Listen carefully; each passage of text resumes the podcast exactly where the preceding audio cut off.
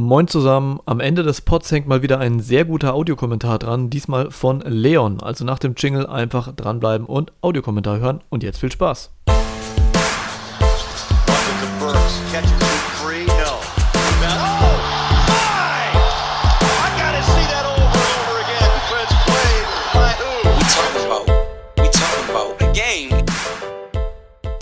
Moin, hallo und Servus und herzlich willkommen beim Talk in the Game Podcast. Heute mit Folge 21 von 22 Bubble Reports und bei mir in der Leitung heute mal wieder der Andreas. Moin, Andreas. Servus. Ja, herzlichen Dank, dass du mir wieder dabei hilfst, hier, also uns dabei hilfst, diese 22 Bubble Reports an 22 Tagen, bevor die Orlando Bubble dann losgeht, noch fertig zu bekommen. Shoutout an dich, an den Sandro, der geholfen hat und an den Rest von TTG. Also, heute mit der vorletzten Folge und einem Team, was der Andreas genau wie ich richtig gerne mögen. Wollen wir den Matt noch mit reinholen? Genau, eigentlich müsste der Matt auch noch hier sein. Wir haben also hier nur beinharte Houston Rockets Fans heute dabei. genau, und dementsprechend versuchen wir natürlich heute trotzdem das alles möglichst neutral zu machen. Vielleicht erstmal so zu den ähm, Kerndaten. Die Houston Rockets waren Sechster, bevor äh, der Shutdown kam, hatten eine Bilanz von 40 zu 24 und waren damit gleich auf mit den Oklahoma City Thunder auf Platz 5. Haben ein Offensivrating 113,4, damit sind sie Zweiter gewesen hinter den Dallas Mavericks. Ein Defensivrating von 109,9, damit sind sie exakt auf Platz 15 und haben äh, extrem schnellen offensiven Basketball gespielt mit einer Pace von 103,6. Damit sind, waren sie das drittschnellste Team.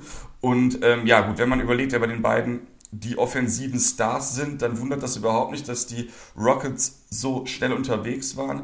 James Harden mal wieder mit einer absoluten Fabelsaison, zumindest offensiv, ähm, hatte 34,5 Punkte, 6,5 Rebounds und 7,5 Assists, ist damit klarer Topscorer der gesamten Liga und äh, gemeinsam mit Russell, Russell Westbrook averaged der Backcourt der Houston Rockets über 60 Punkte, also absolut brachiale Offensive vom Backcourt. Und äh, die erste Frage an dich, Andreas, was denkst du, glaubst du, dass die beiden diesen Schnitt in der Bubble und vor allem in den Playoffs halten können?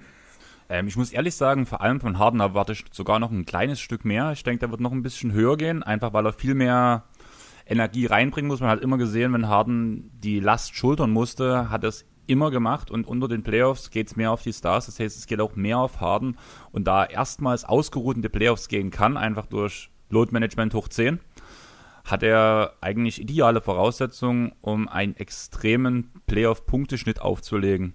Ob Westbrook das alles so hinkriegt, bin ich mir ziemlich unsicher, muss ich sagen. Bei ihm traue ich bin ich so ein bisschen zwiegespalten, ob danach die richtigen Entscheidungen am richtigen Moment getroffen werden, weil ich halt einfach vom Kopf von ihm nicht so überzeugt bin wie andere aber vor allem Harden, denke ich, wird mega produzieren. Was ich noch interessant finde zu sagen, zum Beispiel zum Punkt Harden, da merkt man gar nicht bei mir, dass mein Hassspieler Nummer zwei ist, aber du hast jetzt so gesagt, ideale Offensivsaison. Man muss auch ehrlich sagen, hat vor allem in dieser Saison gezeigt, dass er durchaus auch in der Defense zu gebrauchen ist, vor allem in der Post-Defense. Ich finde, da hat er Riesenschritte diese Saison nach vorn gemacht. Ja, definitiv. Ich habe das jetzt gerade immer so, ich vergleiche es immer so ein bisschen mit Janis, irgendwie gerade wenn es an die beiden geht beim Bugs Preview habe ich eben nochmal einen sehr starken Case eben dafür gemacht, dass Janis für mich trotzdem der, der beste Spieler der abgelaufenen oder der bis jetzt gelaufenen Saison ist, einfach weil er eben neben starker Offense einfach auch diese überragende Defense bringt. Ja, ich bin auch, also ich finde auch ganz interessant, was du gerade sagst, weil ähm, das Ding ist ja im, Unterschied, im Unterschied zu, sage ich mal, jetzt einem Load Management von einem äh, Russell Westbrook, äh, Quatsch, Russell Westbrook, Kawhi Leonard, sind wir ja jetzt gerade in der Situation, dass wirklich so ziemlich alle Stars insofern sie denn gesund sind und mit nach Orlando gereist sind. Ähm, Harden und ähm, Westbrook sind ja beide positiv aufs Coronavirus getestet worden und sind dementsprechend noch nicht da. Ähm, aber nichtsdestotrotz haben natürlich alle jetzt eine ziemlich lange ähm, Ruhephase gehabt. Und da finde ich es eben auch super interessant zu sehen, gerade bei jemandem wie Harden, der ja sonst auch gern meiner war, der einfach in der Saison ja einfach überdrehen musste, um sein Team irgendwie auf, auf Kurs zu halten ob man da jetzt eben sieht, wie du eben gerade sagtest, dass es dass vielleicht nochmal höhere Punkteschnitte sind, beziehungsweise oder ob die Spieler länger brauchen, um reinzukommen. Ich kann mir das noch so gar nicht vorstellen, weil ja auch diese Situation in der Bubble, die finde ich immer noch relativ ähm, ja, schwer abzusehen. Das habe ich auch in den, in den letzten Pod schon mal gesagt.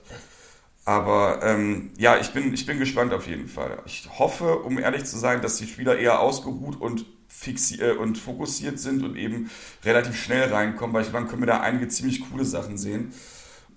Die nächste Frage, die ich an dich nochmal hätte, wäre jetzt, offensiv muss man sich ja jetzt irgendwie keine Gedanken machen, wenn man irgendwie die, die Spieler sieht, die sie haben. Ähm, das offensive Rating sowieso, ich meine, da sind sie ja wirklich hinter den Mavericks das beste Team gewesen. Aber die Defense, wenn man jetzt vom defensiven Rating ausgeht, ist es, ist es ja so, dass sie eher also, oder komplett durchschnittlich sind. Und dazu kommt eben auch noch, dass die Spieler, die sie haben, ja jetzt auch nicht unbedingt so die super krassen Defender sind, die sie im Team haben, wenn man vielleicht mal Covington und Tucker rausnimmt. Glaubst du, dass die Rockets ähm, eine Chance haben, über die zweite Runde hinauszukommen? Also reicht die Offensive, um es eventuell in die Conference Finals zu schaffen? Weil das ist ja so ein bisschen das Ziel von jedem West-Team gefühlt, ne? irgendwie über die zweite Runde hinauszukommen.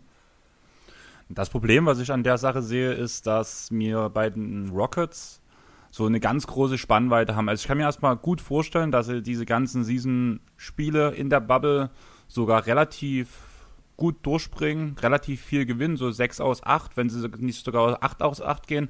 Einfach weil die Leute noch nicht auf die Houston Rockets eingestellt sind, auf diesen kleinen Spielstil. Wie viel haben sie da jetzt Spiele gemacht? 6 oder 8 mit ohne echten Sender. Aber ich glaube, spätestens, wenn danach wirklich die Playoffs losgehen, werden die Rockets echt ein Problem haben. Durch diese Ausnahmesituation mit diesem, mit der Bubble, dass wir jetzt so lange gewartet haben, dass alle Spieler ausgeruht sind, wäre ich sogar eher davon überzeugt gewesen, das alte Spielsystem von der letzten Jahre ähm, weiterzuführen und nicht auf diesen Microball zu skippen, was jetzt, oder wie man es auch immer nennen möchte, blöd gesagt. Weil ich kann mir einfach nicht vorstellen, wie sie einen Anthony Davis aufhalten wollen, wie sie Nikola Jokic aufhalten wollen selbst wo wir letztens, wir haben letztens über OKC geredet, und Steven Adams, der ist zwei Köpfe größer als, als der größte Spieler von Houston und das sehe ich halt nicht, wie die, die großen Spieler aufhalten sollen.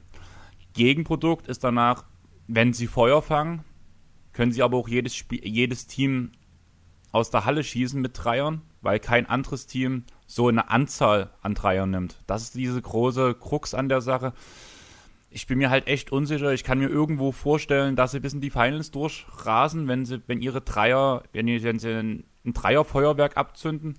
Aber dann gibt es wieder die andere Sache, wo ich mir halt sage, was ist, wenn sie nicht treffen? Ich sehe da immer noch keine zweite, keine dritte Variante. Man hat zwar als Westbrook, aber wie gesagt, ich zweifle so ein bisschen am Kopf von ihm. Ich habe bei mir dastehen, entweder gewinnen sie wirklich alle Spiele und rutschen bis in die Finals irgendwie durch, weil sie Feuer fangen aber es kann genauso gut in der ersten Runde gegen OKC oder gegen sonst wen passieren, dass die rausfallen. Also ich finde dieses Team extrem schwer zu greifen. Ja, mega. Das finde ich auch, weil ähm, ich habe noch einen Punkt, der mich tatsächlich ein bisschen kritischer vielleicht noch stimmt als dich. Auf der einen Seite sehe ich auch, dass dieser, dass dieser Skillball oder wie auch immer, dass sie damit wirklich die, ähm, die überrennen können, gerade wo alle fit sind und sie keine ähm, ja jetzt gerade keine lange Saison mehr in den Beinen haben, wo jetzt so viel Pause dazwischen war. Auf der anderen Seite ist so mein Problem tatsächlich einfach ganz grundsätzlich die Qualität des Teams. Denn ähm, wenn man jetzt mal vielleicht auf die Starting Five und auf die, auf die wichtigen Rotationsspieler geht, neben Westbrook und Harden wird es halt relativ dünn. Ne, dann hat man irgendwie noch einen Covington und einen Tucker im, äh, in der Starting Five, einen Tucker, der definitiv unfassbar viel arbeiten muss der ähm, auch seinen Körper in den letzten Jahren überhaupt nicht irgendwie in Ansätzen irgendwie schonen konnte, der immer nur dahin gehen muss, wo es, weh tut. Ein Covington, dessen Dreier auch nicht immer so sicher ist. Und dann ist man schon bei Spielern wie Daniel House. Ne? Und dann, wenn man noch auf die Bank guckt, hat man eben neben dem äh, Eric Gordon, dann weiß ich nicht noch, einen Jeff Green, einen McLemore und einen Austin Rivers. Gerade wenn man das mit den Clippers vergleicht, das ist so, das ist so dünn.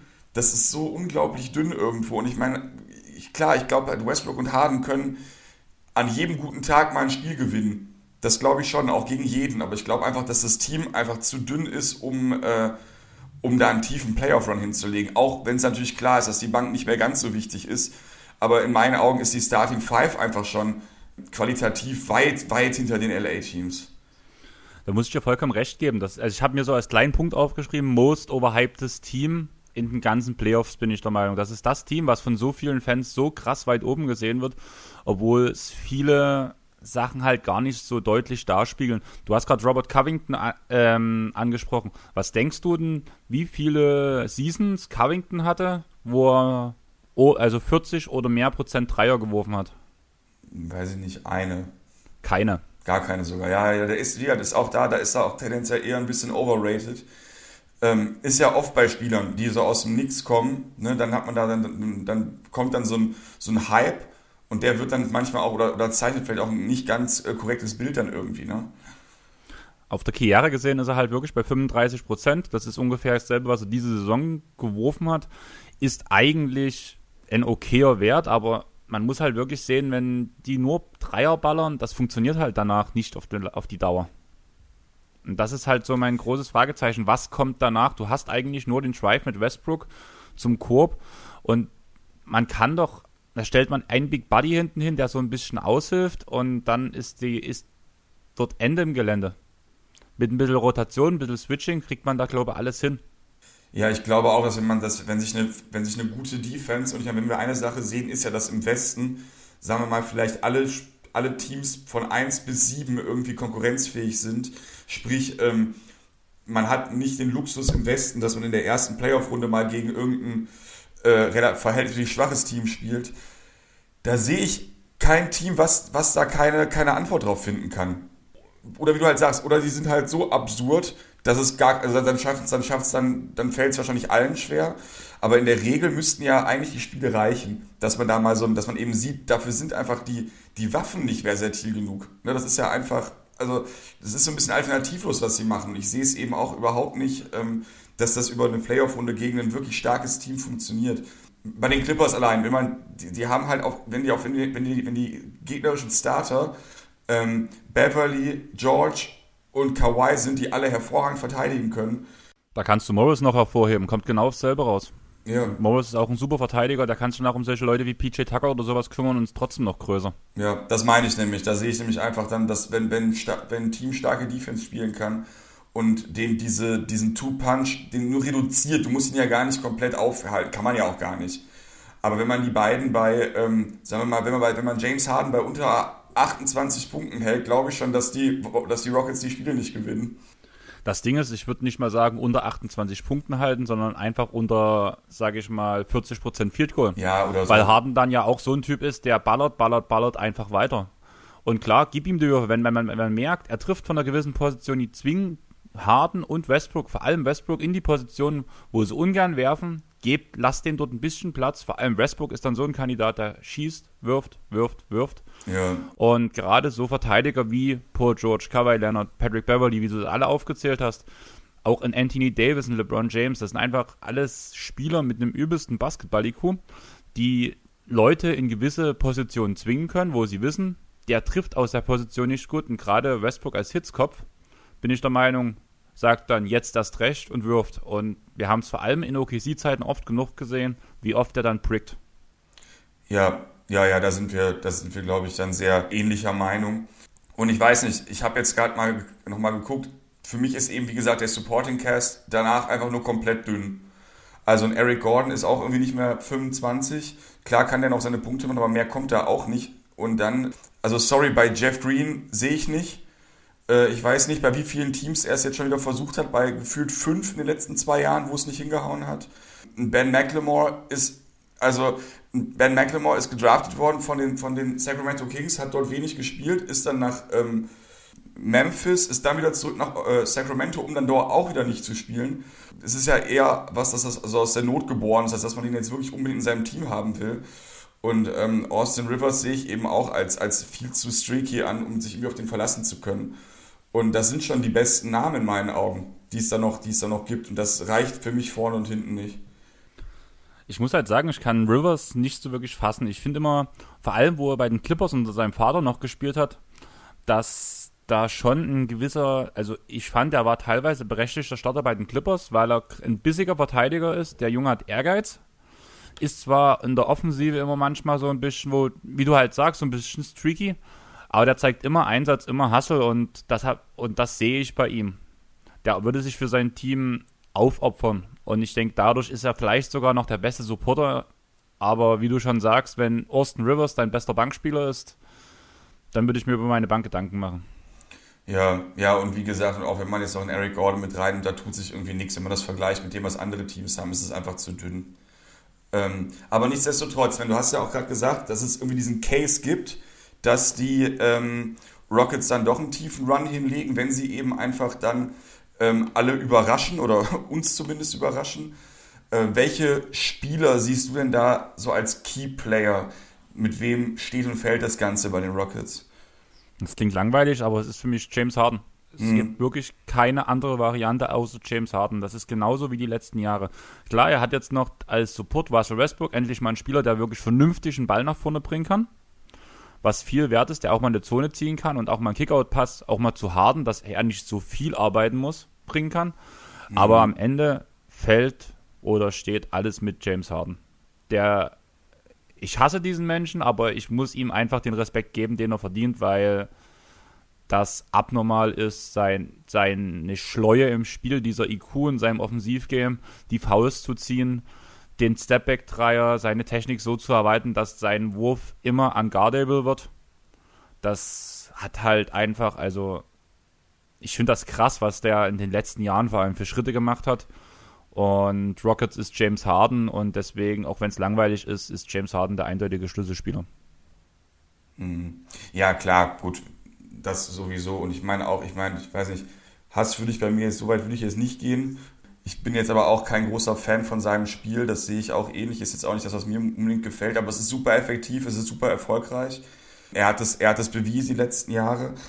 Äh, trotzdem sehe ich tatsächlich da zwei andere Spieler, also natürlich, wenn James Harden nicht funktioniert, funktioniert sowieso nichts.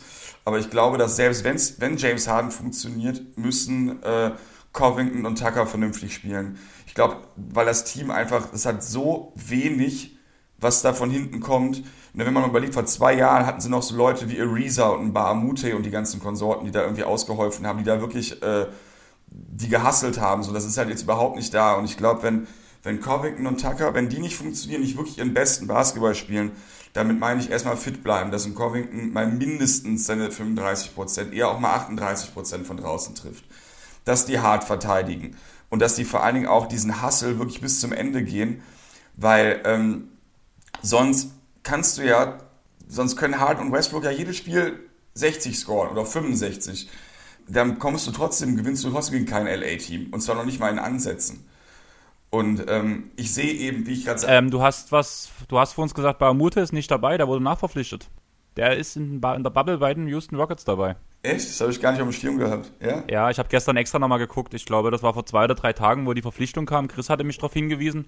Ich hatte es auch selber gar nicht vorher mitbekommen, weil die hatten den ja am Anfang der Saison dann irgendwann gewaved, wo er wegen Verletzung nicht, nicht mehr spielen konnte. Jetzt durch die lange Pause ist er wieder fit und ist in der Bubble dabei für die Houston Rockets.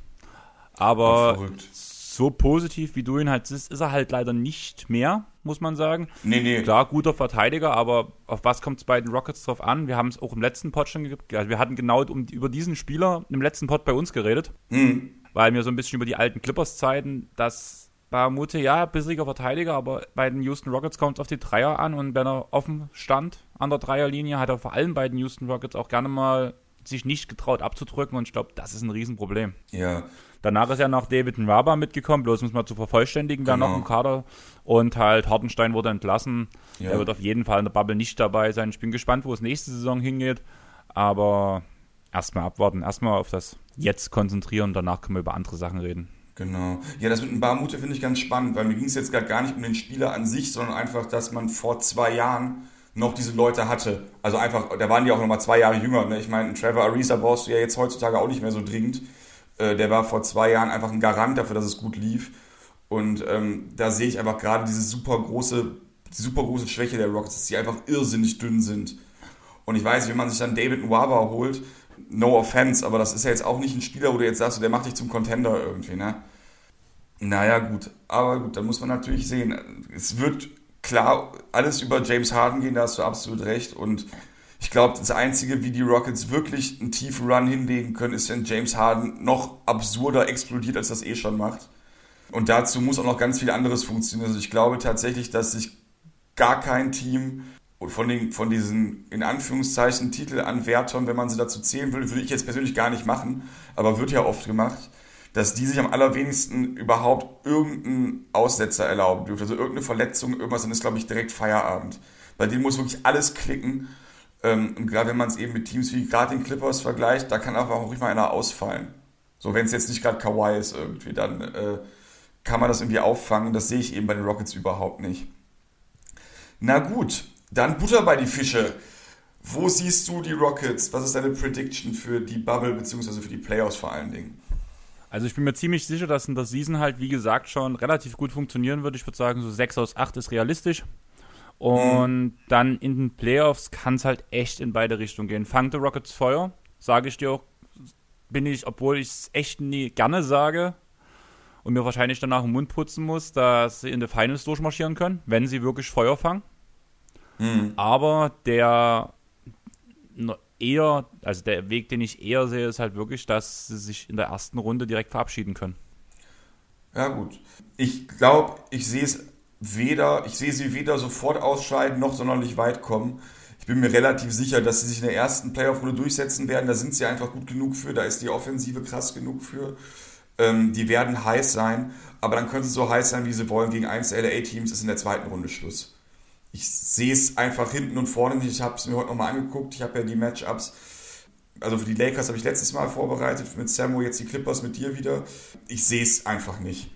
Also, dass, dass, dass die Rockets ein LA-Team schlagen, also vor allen Dingen über, in, der, in der Best of Seven-Runde. Ne? Wir reden ja jetzt hier nicht über, äh, dass sie mal ein Spiel gewinnen können, ist klar, aber äh, in den Playoffs sehe ich es nicht, dass sie eine ganze Runde gegen die gewinnen können da muss halt wirklich die Feuerkraft stimmen. Wenn die Dreier fallen, wir hatten ja auch die Spiele gegen Golden State gesehen, die eine geniale Verteidigung gespielt haben. Das hat schon funktioniert und das sehe ich auch gegen LA, weil ja, vor allem sehen wir jetzt mal die, wir gehen jetzt mal zu den Lakers rüber. Die Lakers haben nicht die wirklich richtigen Spieler, bin ich der Meinung, um einen James Harden oder einen Russell Westbrook zu verteidigen. Und wenn die Dreier fallen, wird das für die schon gefährlich. Und mal blöd gesagt, auch ein Beverly kann mal einen scheiß Tag haben bei den Clippers. Es kann ein George einen scheiß Tag haben. Und wenn halt Harden Harden Dinge macht, dann wird es schwierig. Und auch auf eine Best of Seven Serie. Ich kann, ich vor allem jetzt durchstehen, Brad, dass Bradley bei den Lakers zum Beispiel nicht dabei ist, auch der Rondo-Ausfall, auch wenn er nicht mehr der Verteidiger und früher ist, der ist erstmal eklig zu spielen, vor allem wenn es im, im TV übertragen wird. Und das sehe ich halt schon als schwierigen Punkt. Und deswegen sehe ich halt auch, dass sie, also warum viele Leute sagen, dass die Rockets Contender sind, kann ich verstehen, auch wenn ich es selbst nicht so sehe. Und deswegen sehe ich halt auch den Weg, dass es halt bis raus, bis oder hochgehen kann. Hm. Aber ich glaube ich glaub selber persönlich nicht dran, weil ich nicht denke, dass, der, dass die im Kopf dafür bereit sind, ja, ja, ja, ja. so eine Last zu schultern. Ja, ist spannend, aber ich denke mal, so ganz grob sehen wir es ja doch ähnlich. Und ähm, ich denke einfach, dass, dass also klar, ne, die, die Rockets sind das einzige Team wahrscheinlich, was so Irrational-mäßig komplett ausrasten kann. Aber Favorit würde ich mal sagen, für die Conference Finals sind sie nicht zwingend und für die Finals schon mal gar nicht. Aber das haben wir doch schon mal ganz schön hier jetzt rund gemacht. Dann wäre noch meine letzte Frage an dich, der Klassiker, dein Hot Take zu den Houston Rockets. Mein Hot Take wäre, sie gewinnen alle acht Season-Spiele und verlieren in der ersten Runde der Playoffs. Okay. Ja, gut. Das wäre natürlich hart. Also, wenn sie dann praktisch sozusagen die Vorarbeit leisten und danach in den Playoffs direkt baden gehen. Mein Hot Take fällt mir gerade auf, ist überhaupt nicht hot. Ich sage einfach, ich habe einfach nur gesagt, dass in einem, wobei wahrscheinlich doch, ich glaube, das ist noch nicht oft passiert. Ich glaube, dass in einem Playoff-Spiel werden sowohl Harden als auch Westbrook über 40 Punkte erzielen. Also im gleichen, im selben. Das hat doch bis jetzt eigentlich bloß LeBron und Kyrie damals zusammen geschafft, ich meine nämlich auch, dass das nur da passiert ist, ne? Genau. Also das wäre schon ziemlich hot. Was ich nachgedacht habe, war, dass sie in den acht Season-Spiele vier Triple Doubles mit einmal, also mit Turnovern begehen. Insgesamt vier Stück. Ja, das wäre natürlich auch nochmal eine Sache. Also die beiden zusammen. Das wäre halt klar. rein theoretisch möglich, aber wäre schon ziemlich hot, würde ich sagen. Ja, Zumal voll. jetzt alle fokussiert werden. Ja, klar. Ich glaube, ich glaub, wir haben das ganz grundsätzlich gerade ganz gut ähm, rausgestellt, ne, wo wir sie irgendwie sehen. Ich glaube, das ist auch so das Realistischste, was wir da gerade irgendwie, äh, was, da jetzt so ange was wir da angebracht haben. Ich bin gespannt. Also ich, ich denke, die, also die Rockets sind natürlich schon fest in den Playoffs drin. Ich bin mal gespannt, ob die in der ob die in den acht Spielen davor, ob die richtig abliefern oder ob die sich da auch noch so ein bisschen eingrooven. Äh, ich bin gespannt, wie Harden und Westbrook dann zurückkommen, wie fit die sind, ähm, wie fokussiert die sind. Und ähm, ja, für mich ist trotzdem ähm, ja, Ende der zweiten Runde, aber wir werden sehen. Gut, dann würde ich sagen, sind wir durch mit den Houston Rockets. Andreas, ich danke dir sehr für deine Teilnahme am Podcast. Euch allen da draußen wünsche ich alles Gute, noch einen schönen Resttag und wir hören uns im letzten Bubble Report zu den LA Clippers wieder. Haut rein, ciao, ciao. Tschaußen.